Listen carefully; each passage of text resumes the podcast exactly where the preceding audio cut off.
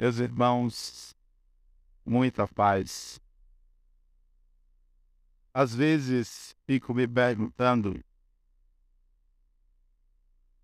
qual será o nosso destino. Não necessariamente o meu destino, ou individualmente de cada um, mas o destino de bilhões de seres espíritos e se encontram vinculados a este orbe.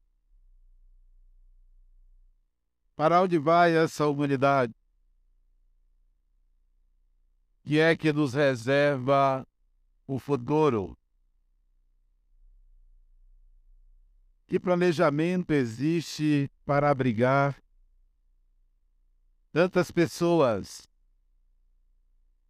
De logística existe para que essa humanidade encontre um porto seguro. Pergunto-me também se as propostas existenciais, se as filosofias, se as religiões, com as suas ideias, conceitos, estão de fato nos conduzindo para o ideal que perseguimos? Será que estamos indo muito lentamente? Quando observo que nesta mesma terra existem espíritos que ainda não alcançaram a consciência da própria existência, quanto mais se ocuparem ou se preocuparem com o destino coletivo. Ainda sequer chegaram à consciência do que é melhor para si, quanto mais o que seria melhor para todos.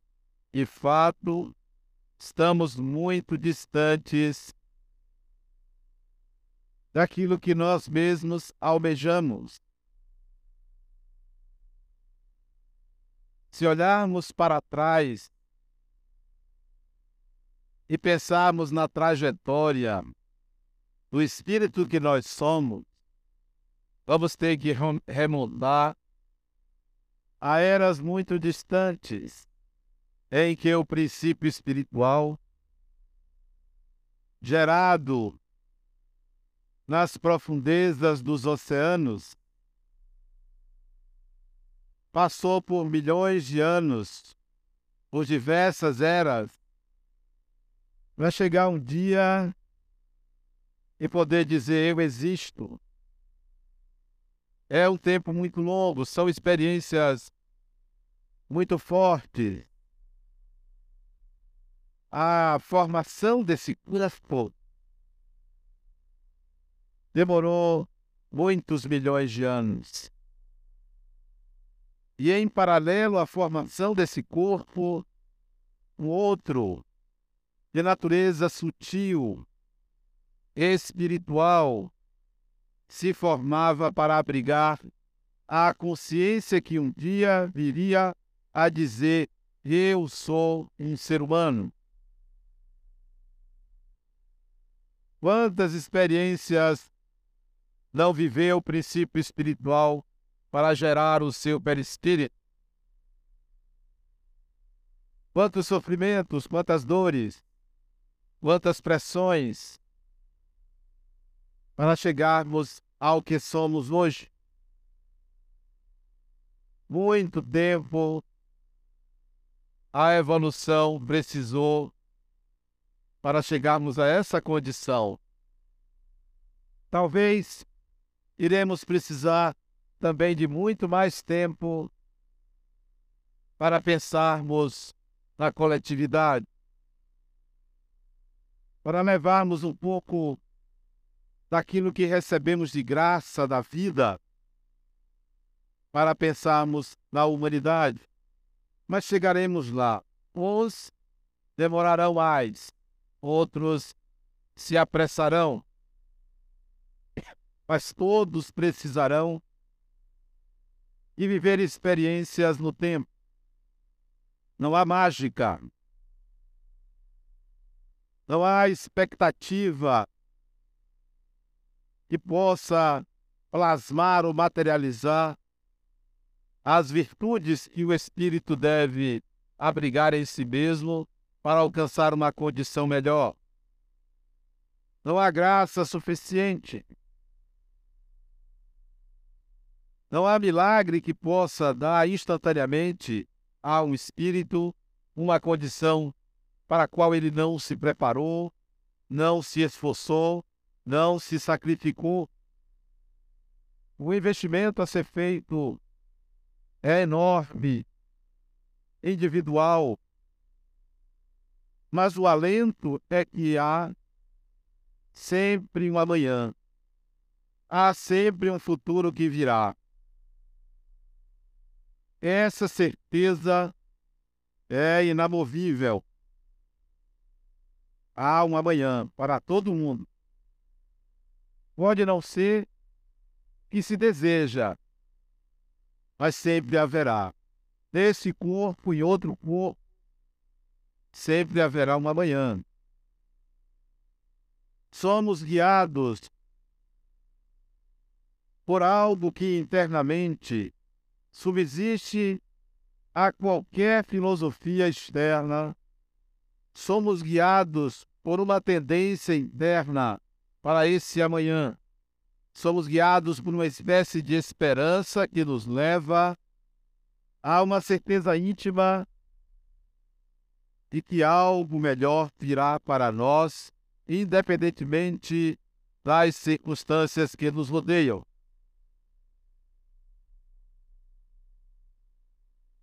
As religiões contribuem para que essa esperança se materialize oferecem caminhos, sugestões, possibilidades.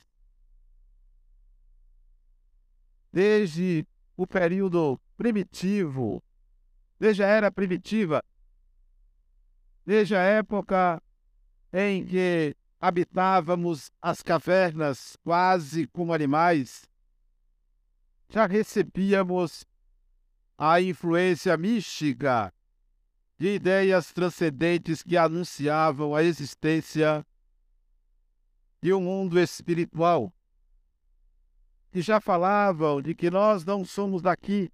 Isso é antiquíssimo. Isso não é novo. Essas ideias transcendentais, elas foram aprimoradas à medida que o espírito encontrava dentro de si mesmo âncoras para sustentar novas crenças, para requerer, inclusive, novas ideias a respeito do espiritual. Isso não começou com Lao Tse, com Confúcio, isso não começou com os hindus, isso é muito antigo. As religiões não são ideias de uma pessoa, não é fundada por um indivíduo. As religiões só existem porque a alma coletiva anseia uma nova crença, uma nova percepção. Não adianta uma pessoa querer fundar uma religião e ela só vai subsistir se o psiquismo do espírito necessitar, alcançar, conceber aquilo como um fator que resuma o seu estado interior. As religiões nascem e morrem, porque tudo tem que morrer. Tudo, absolutamente tudo tem que morrer. O rei tem que morrer. O filho tem que suceder ao pai. Uma ideia, por melhor que seja, tem que dar lugar a uma outra que virá. para elevar o espírito a um novo degrau. A morte ela é uma necessidade da vida. Ela é uma necessidade para a evolução do próprio espírito. Esse não morre no sentido literal do, do termo, mas vivencia suas mortes quando abriga uma nova ideia, quando evolui para um novo degrau. A morte é um fato e deveríamos abrigar com consciência da sua importância para a continuidade da vida. Algumas religiões apresentaram propostas que pareciam absurdas, mas que, se compreendidas à luz do Espírito, têm uma importância significativa para a evolução do ser. Propostas, mesmo que primitivas, de adoração à natureza. Propostas que anunciavam a existência de mais de um Deus. Politeísmo, se bem compreendido, tem a sua riqueza para a alma que anseia a percepção do que é a natureza. Propostas de existência de um único Deus, todas elas são relevantes, todas elas, todas elas são importantes e que merecem a nossa compreensão. O espírito não pode ser prisioneiro de uma ideia. O espírito precisa de uma ideia, mas não pode se acrisolar a ela como se fosse cláusula pétrea da sua vida. Tudo muda. Se olharmos para fora, vamos ver movimento. Se olharmos para dentro de nós mesmos, não vamos ver movimento, vamos sentir movimento, porque tudo pode ser visto como grande movimento divino. Basta que saiamos da visão estritamente materialista, da visão limitada de uma vida e vamos perceber que a visão limitada de uma vida é um sonho, é uma ilusão. Precisamos acordar para uma visão mais profunda e mais ampla de que o Espírito é o Senhor do universo. As religiões são úteis. Todas elas. Razão pela qual merecem respeito. Podemos não concordar. Porque cada espírito tem o psiquismo de acordo com a sua frequência de evolução, o seu nível de evolução. Mas o outro o outro deve ser sempre respeitado na sua crença, mesmo que nos pareça infantil, mesmo que nos pareça retrógrada, mas merece ser respeitado. Podemos oferecer a nossa crença sempre que requisitada, mas nunca cobrada do outro. Todos têm o direito de crer e de não crer. Todos têm o direito de aceitar de discordar, de concordar, de não aceitar. É foro íntimo. Religião é foro íntimo. Não cabe discuti-la, compará-la, qual a melhor. Às vezes, uma missa pode despertar a espiritualidade de uma pessoa, como o ritual do candomblé também pode ser pode elevar o espírito. Às vezes, um passe, uma oração. Quem pode dizer qual o momento em que uma alma desperta, em que o ser desperta para Deus? Quem pode dizer? Uma imagem pode ser suficiente, para outros, um livro, para outros, uma palestra, para cada espírito a sua própria religião.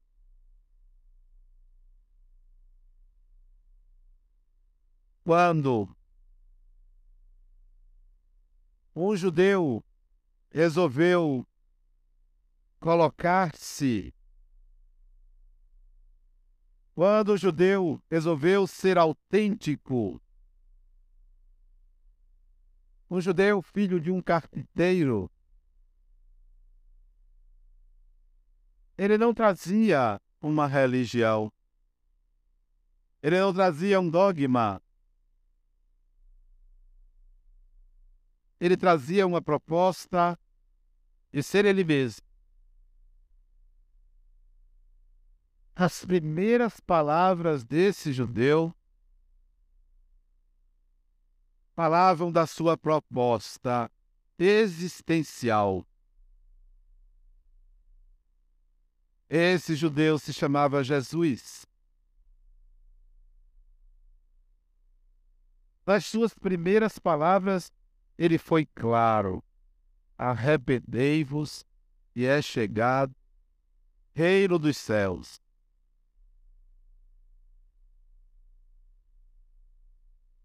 Termo mais empregado por Jesus em todo o seu evangelho. Pasmem, todo o evangelho. Termo mais empregado por Jesus. É a palavra Pai. Ao se referir a Deus.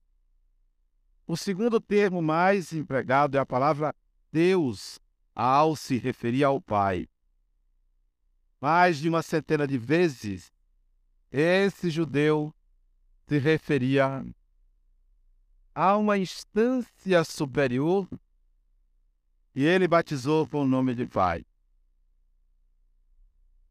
Terceiro termo, mais empregado por esse judeu, pasmem, é o termo reino. Rei. Ele anunciava um reino. Reino do Pai, o reino de Deus, reino dos céus, não a significar aquilo que estava acima da terra, mas aquilo que era a transcendência do Espírito.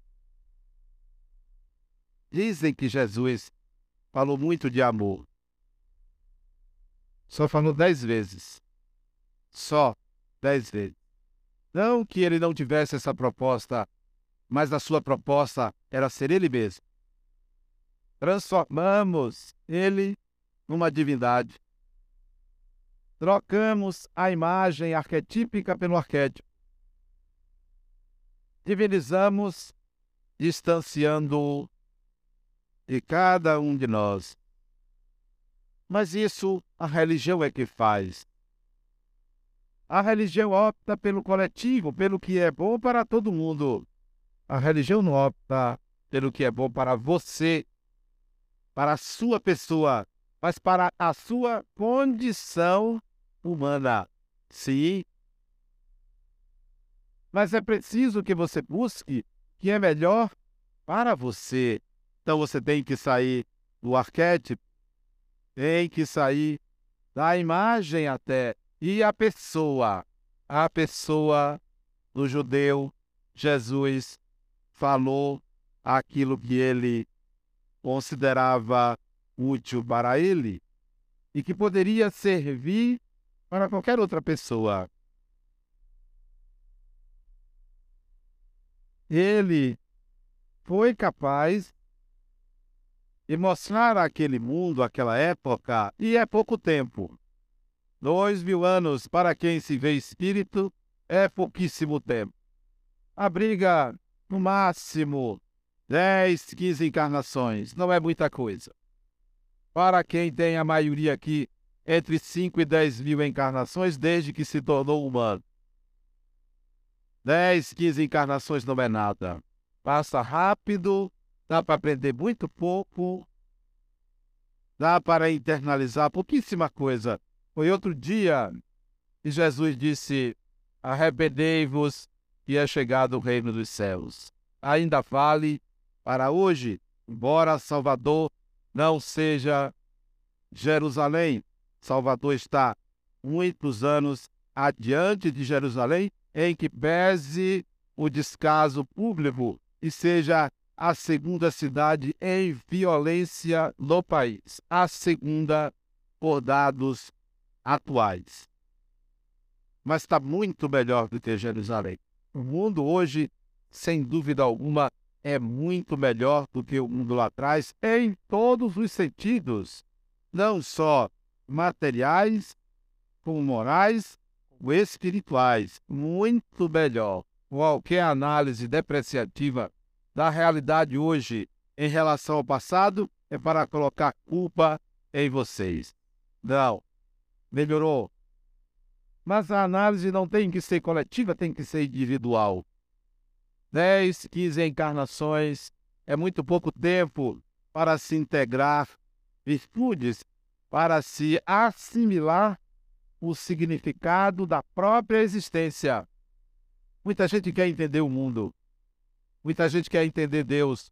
Como disse o poeta, Deus é incompreensível.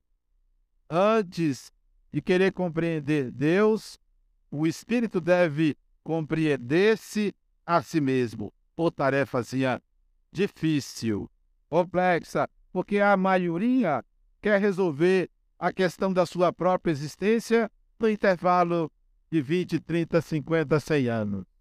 Não vão conseguir. Não vão. É melhor pensar de uma forma diferente. Eu preciso entender a minha existência.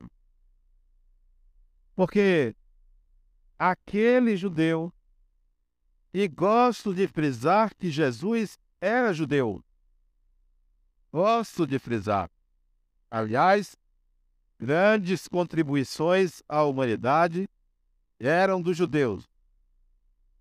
Grandes contribuições. Aquele judeu resolveu ser ele mesmo. Sair da hipocrisia. Assumir quem ele era impôs-se perante sua época, transgredir. Como transgrediu Jesus? Muito embora dissesse, eu não vim mudar a lei, foi quem mais mudou. Agiu de uma forma diferente. Se ele fosse brasileiro, ele seria mineiro não seria paulista, nem carioca, muito menos baiano. Mineiro, porque faria tudo como fez, de uma forma sutil, impondo-se à realidade, transformando a realidade de acordo com o seu mundo interno. É chegado o reino dos céus é chegado o reino de Deus. Vocês não imaginam a profundidade deste ter. A profundidade desse. Quando lhe perguntaram qual o maior mandamento, sabe o que ele disse? Vocês sabem, né? Amar a Deus por todas as coisas e ao próximo como a si mesmo. Isso ele disse porque estava escrito. Depois ele deu o dele.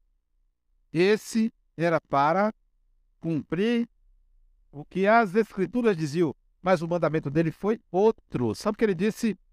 Não é ama a Deus como a si mesmo, não. Ou ama ao próximo como a si mesmo, não. Ele disse: amai os vossos inimigos. Ele foi além do que estava escrito. Não, não se enganem com a figura de Jesus. Não se engane com as interpretações coletivas. Ele foi além.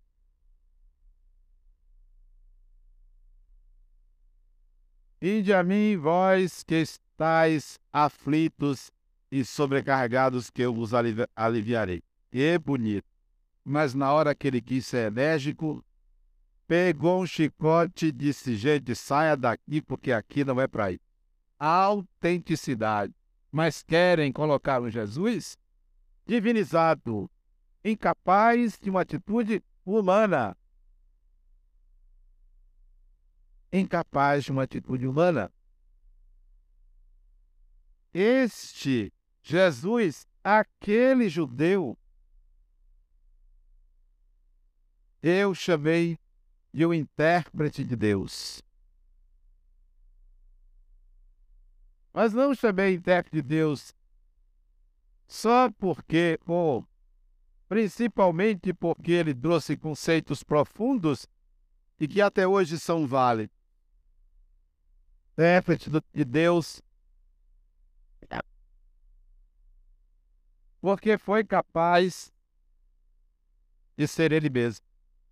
Seja você mesmo. Você vai ser intérprete de Deus. Realize a sua humanidade. Você estará vivenciando a divindade, porque nada que há no humano é fora do divino. Satanizaram o humano satanizaram.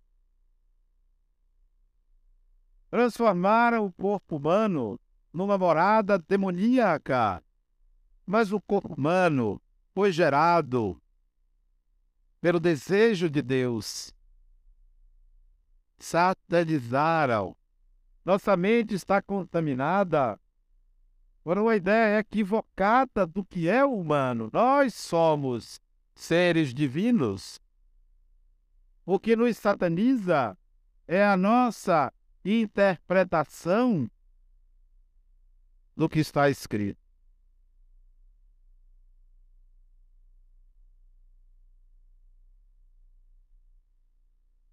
Precisamos nos libertar de uma visão equivocada sobre nós mesmos, além de olhar para Jesus de uma forma diferente. Onde está Jesus? Onde está? Para muitos, à direita de Deus. Para outros, tão distante, incapaz de vir a uma condição humana. Mas ele veio. Para outros, Jesus era tão divino que não reencarnou, que não nasceu. Era um agênere humano nascido de parto natural porque não tinha cesárea. E se tivesse, muito provavelmente, Maria teria optado por uma cesárea se as dores fossem muito fortes e não tivessem encaixado. Por que não humanizar Jesus? Por que não? Porque Maria teria que ser uma virgem. Por acaso uma relação sexual é algo inadequado à evolução? Se não fosse ela, não estaríamos aqui. Divinizaram demais para satanizar o humano, para culpar o humano. Ó, oh, você é que é o mal, Quantas pessoas não dizem assim? Eu devo ter jogado pedra na cruz. Eu digo a vocês: se tivesse jogado, nada mais estariam fazendo do que um comportamento da época. Um comportamento da época. Ah, eu devo ter curado Jesus como soldado lá, o comportamento da época. Eu devo ter crucificado Jesus, um comportamento da época. Por que se culpar? Não, você já nasce com o pecado original. Não é ele que eu não vou aceitar. Essa ideia. Ora.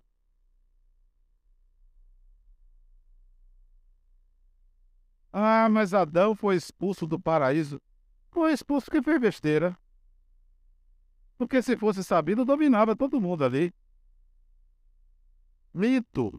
Aliás, o mito de Adão e Eva é um mito egípcio.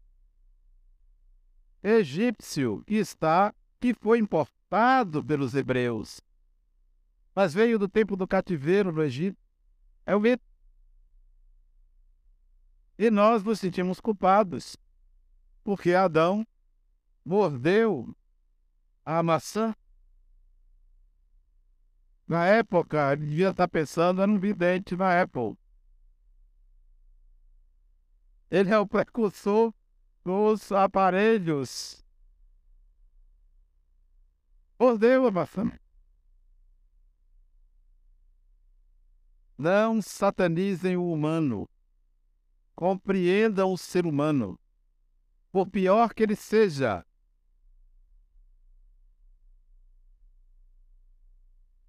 Por pior que seja a sua índole, é um ser humano. Ali está a essência divina.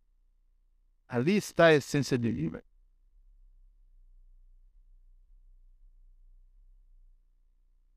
Jesus bem compreendeu isso ao propor uma das parábolas que eu considero mais profundas que existe, que eu não me canso de repetir.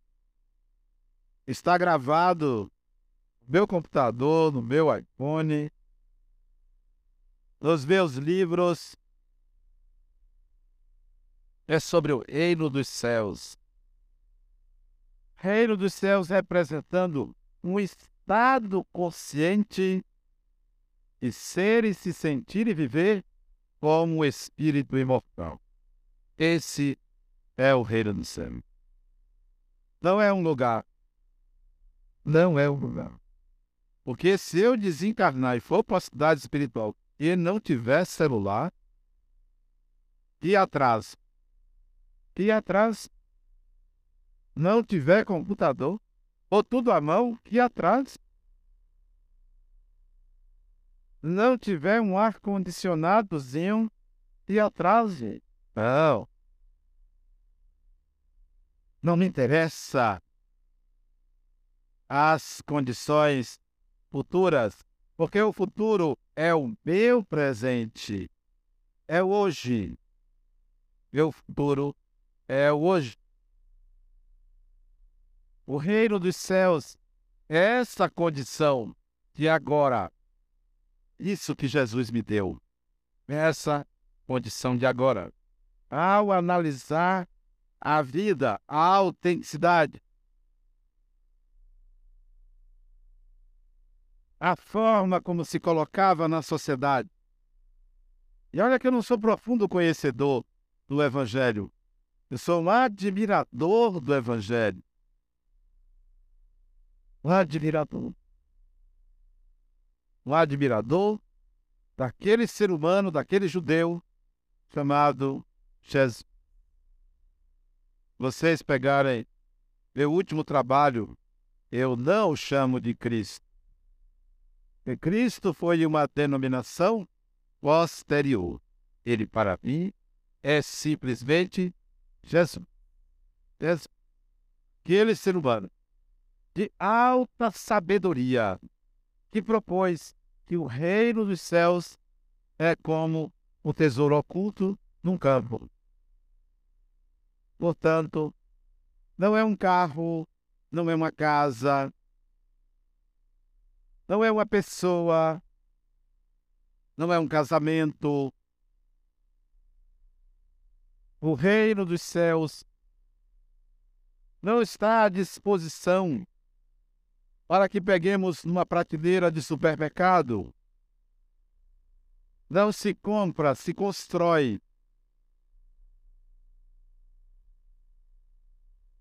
Não se busca no Himalaia, nem no caminho de Santiago, nem no Capão, na Chapada. Quanta gente caminha. Vou fazer o caminho de Santiago. Só faz se cansar. Chega para mim, Adenal, eu fiz uma viagem maravilhosa. Olha, eu encontrei tudo que eu procurava, hoje eu sou uma pessoa melhor tal. Aí, conta toda a viagem e tal. Na sessão seguinte, traz os mesmos problemas. Porque o marido não presta. Sempre assim, né? Aliás, é difícil viajar um que preste. Não, não é caminhando. O outro todo dia acorda 5 horas da manhã para correr. Eu fico preocupado onde é que essa pessoa vai parar. Quando?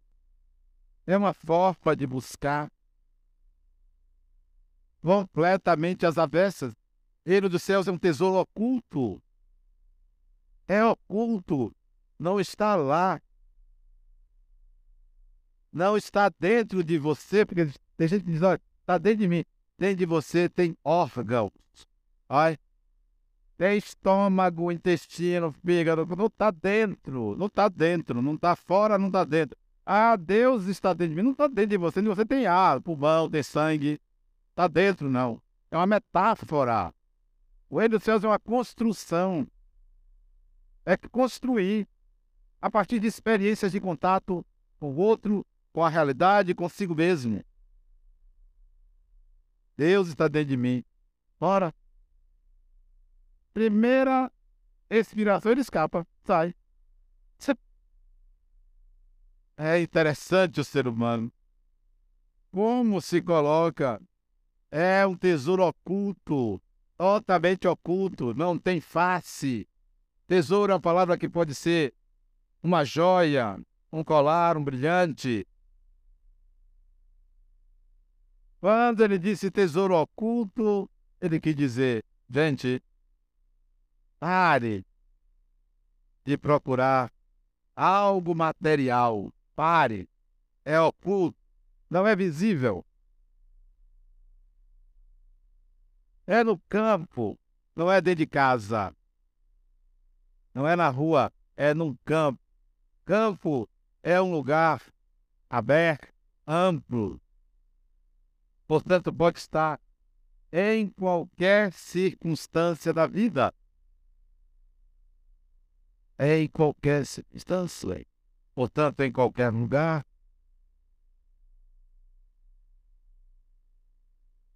E Jesus vai colocar que esse tesouro oculto é encontrado por uma certa pessoa. É você? De jeito nenhum, você está muito longe disso. Uma certa pessoa uma certa pessoa que pode ser você se você soubesse tornar uma pessoa. Uma certa pessoa se você sair das pessoas que você tem construído. Uma certa pessoa se você sair de um egoísmo e de um orgulho demasiadamente patológico. Uma certa pessoa que pode ser você se assumir a autenticidade e ser você mesmo, aí você vai encontrar esse tesouro oculto no campo.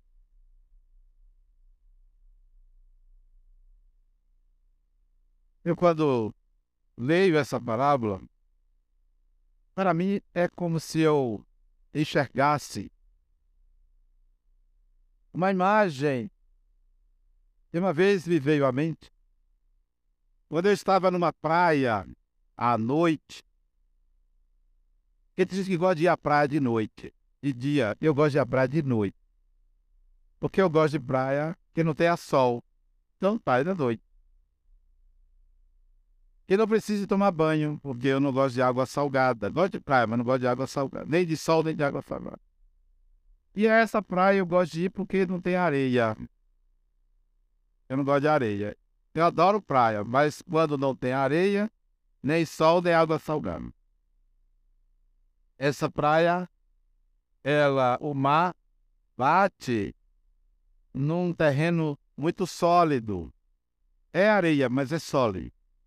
E eu caminhava de noite nessa praia chamada Cumuruxatiba, no sul da Bahia. Uma noite, com um amigo meu, que por sinal esteve sábado aqui, me visitando.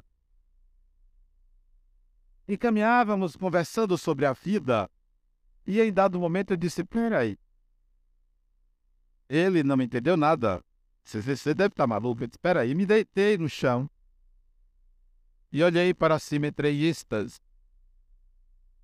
E me veio uma imagem como se as estrelas se aproximassem de mim, penetrassem o meu corpo e eu me expandisse na direção do universo. Ali eu me senti em conexão profunda com o Pai a que Jesus se referiu. Esse é o tesouro oculto no campo. É uma consciência não de que precisa se ligar a Deus, nem que se está desligado de Deus. Uma consciência de que nunca se esteve desligado, e sempre em conexão profunda com o. Passei uns 10 minutos ali, ele não tinha o que fazer. Ficou ali olhando. Eu deitado no chão, de olho aberto, né? Olhando para cima. Se aparecesse alguém ali, pensava que era um ritual de magia. Só faltava as vestas em volta. É cada experiência que o espírito tem impagável. Impagável. Conheço vários países do mundo. Agora mesmo, a semana que vem, vou conhecer um país que eu não conheço, que é a Escócia. É país? É, né? Mas não tem viagem mais excitante e profunda do que a viagem para dentro de si mesmo, que não é o corpo, mas para a busca da essência divina que está em cada um de nós. Não aceite mais que você é o mal. Não aceite mais que você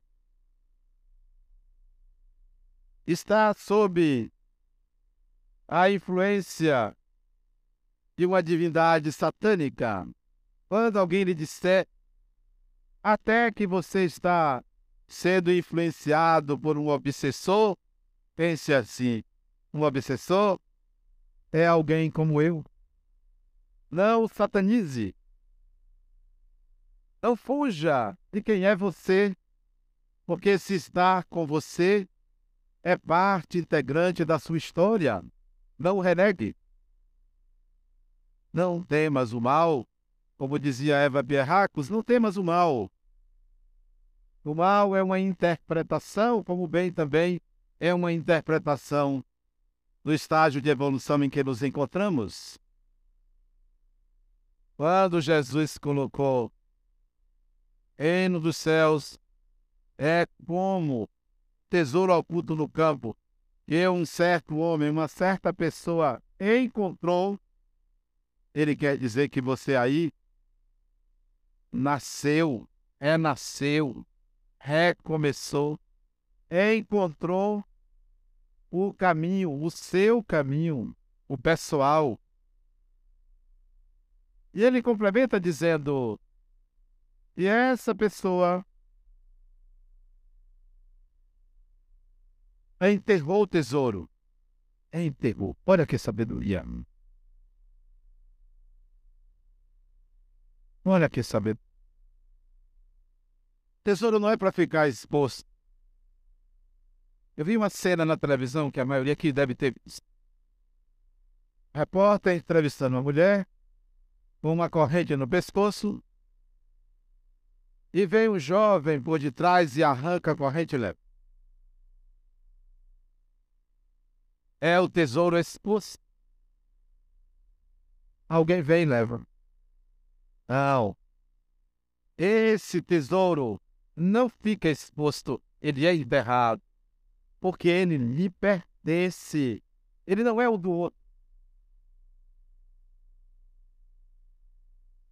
Em, achou, guarde, guardar é tomar conta. Guardar é vigiar. Guarde é seu.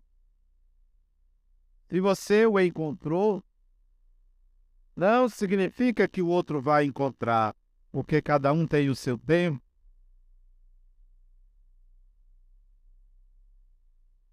É oculto, é encontrou, guarde. É o seu. Não vou conseguir passar a ninguém. o reino dos céus, porque ele implica numa autoconsciência. Muitos vão dizer: Eu acredito. Mas poucos vão dizer: Eu já encontrei meu tesouro.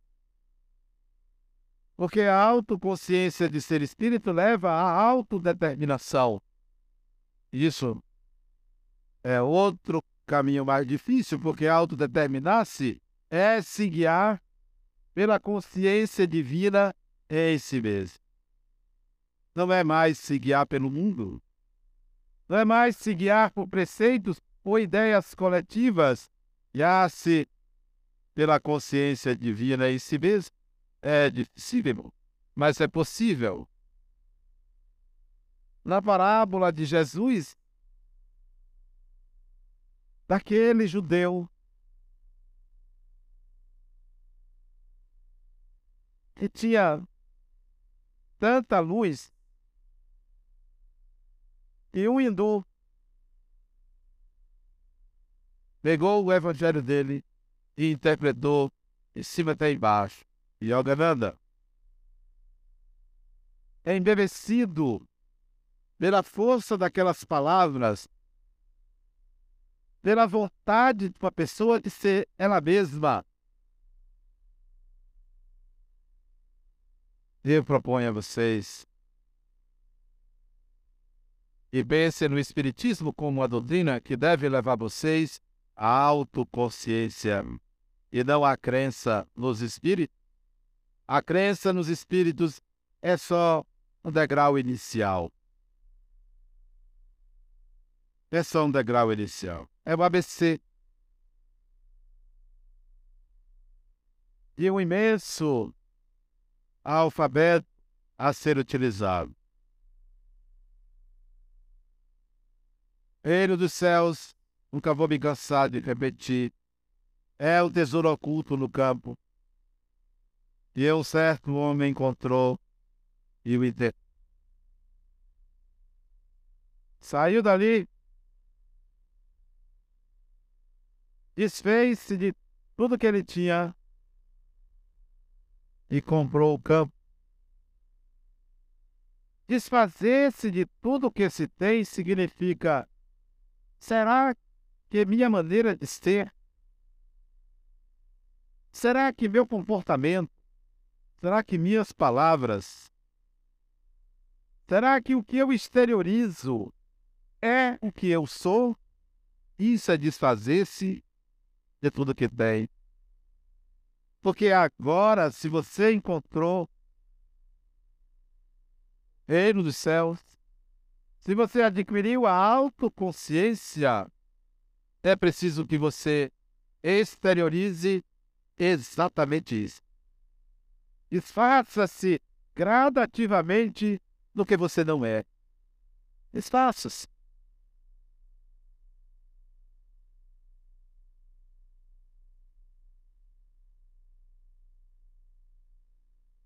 Jogue fora. Se você não consegue fazer isso instantaneamente, programes. Planeje. Passa amanhã, passa em uma semana, em um mês, em um ano, passa nessa encarnação, mas faça. Coloque como foco a vida não é o que vivemos simplesmente no mundo externo. A vida se processa dentro do seu psiquismo, na sua alma, no ser que você é.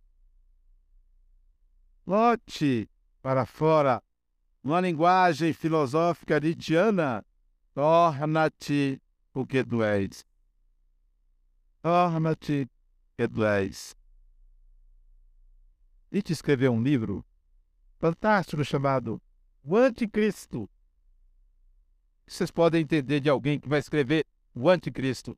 Eu, embora sem a competência de Nietzsche, assinaria embaixo, porque ele no Anticristo declara o amor dele a Jesus. A Jesus.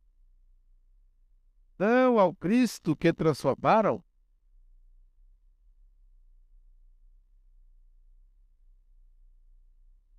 Vender tudo que tem não é desfazer-se dos bens materiais. Aliás, é uma arte. Utilizar, usar os bens materiais é uma arte da qual o espírito precisa passar. Precisamos ter. Quantas pessoas pregam o desapego para aqueles que não têm, que nunca experimentaram ter?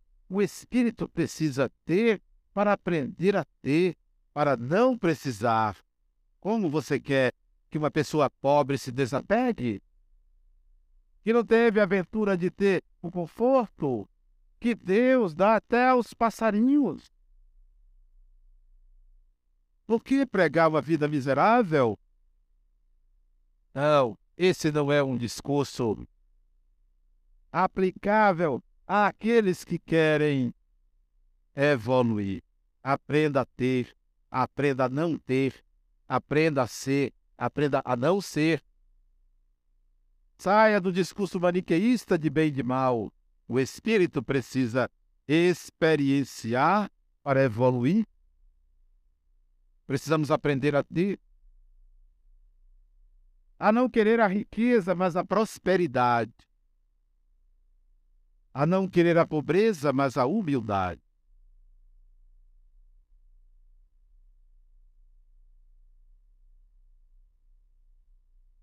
Vender tudo que tem não é se desfazer dos bens materiais, porque você vai precisar. E não é justo que você dê a alguém que não tem capacidade de gerir. É preciso ensinar o outro a gerir o bem que você conquistou com o trabalho. Na parábola, vende tudo que tem e compra o campo. Não compra o tesouro, compra o campo. Por quê?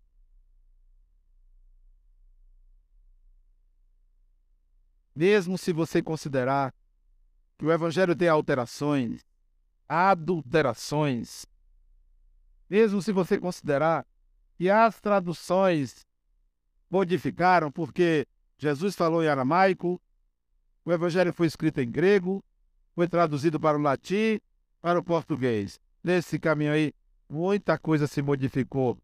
Não importa.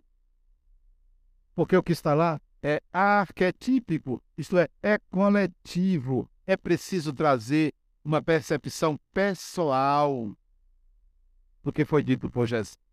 Mas nós nos contentamos no que é dito e é interpretado. Pessoal. Comprar um campo significa eu encontrei o tesouro, mas o campo tem outras pessoas. Que adianta? Que adianta? Eu ter encontrado esse tesouro e só servir para mim. Que adianta? Tenho que inserir o outro. Tenho que inserir a sociedade. A felicidade é uma conquista pessoal para ser repartida. O espírito não evolui sozinho. O judeu, Jesus, poderia ter ficado nas alturas com a consciência de ser um espírito. Ele resolveu repartir, distribuir a consciência, essa consciência e o convite de comprar o campo é: querem viver, querem evoluir, se lancem, se lancem. Não tenham medo de viver. Quem tem medo de morrer tem medo de viver. Não tenho medo de viver. Se lancem à vida. Eu me lembro que uma certa vez eu disse isso a uma pessoa, eu disse, fui seguir seu conselho, me dei mal coloquei ela para se lançar. Eu disse a você que era apaixonada por um homem. De se lançar, eu fui lá, disse a ele que eu gostava dele, recebi um não. Se criatura, isso é libertação. Não? Você recebeu um não? Porque ele não te merece. Quem não se ama, não ama o outro. Não te merece. Lance-se. Tenha coragem de viver a vida que é a sua vida. Não viva a vida do outro. Não viva a minha vida. Viva a sua vida. Enfrente os seus desafios.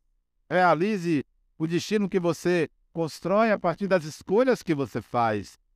Não tenha vergonha de ser você mesmo. Hoje eu vi uma imagem que eu achei fantástica. Meus pacientes pensam que sou eu que os trato. Eles que me tratam. E ainda cobro caro. É sempre que a pessoa busca. Ela, portadora de um câncer, portadora de um câncer. Há meses atrás, sem saber se morreria ou não. Mulher, vaidosa. Na saída da consulta, ela diz assim: Quer ver como está minha careca? Não mostrando outras coisas, pode mostrar. Ela tira o lenço. Cara. Cara. Aí ia saindo, ela instintivamente pegou o lenço, botou na bolsa e ia sair no careca. Disse, não, não. E o lenço? Ah, Denal, já tá assim, eu vou sair hoje careca. Olha que coisa linda. Lances. Seja você mesma. Eu acompanhei a saída. Desci as escadas, deu a volta, foi à rua, cara, livre, leve, esse. Com a barriga de oito meses. Que maravilha. Lance. Não tenha vergonha de você. Isso é indício do reino dos céus. Assumisse. Quem quiser que elabore. Sábado passado foi o casamento de minha filha. Como vocês sabem, eu não gosto de sapato. Quem inventou sapato? Devia ser um indivíduo que tinha alguma avaria na cabeça. Não podia, a pedido da minha filha, eu fosse de alpercata, como eu gosto. Fiz uma concessão. Minha filha, é só dali para ali. Meu pai, solta. Terminou ali, eu posso tirar.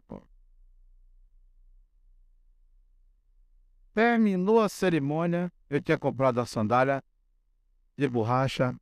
Oh, tirei o sapato, que até esqueci lá. Desci o sapato. Botei a sandália. Só que eu comprei a sandália, estava R$ 5,90 a sandália. É Irará, no interior. No mercadinho. Eu vi uma sandália bonita e disse, essa eu vou comprar. E botei. E fui criticado pelas pessoas só porque a sandália era rosa. Quem quiser que elabore. Passei o resto do casamento com a minha sandália rosa.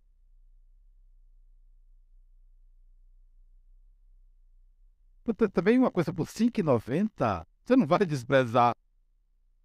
Você não vai desprezar.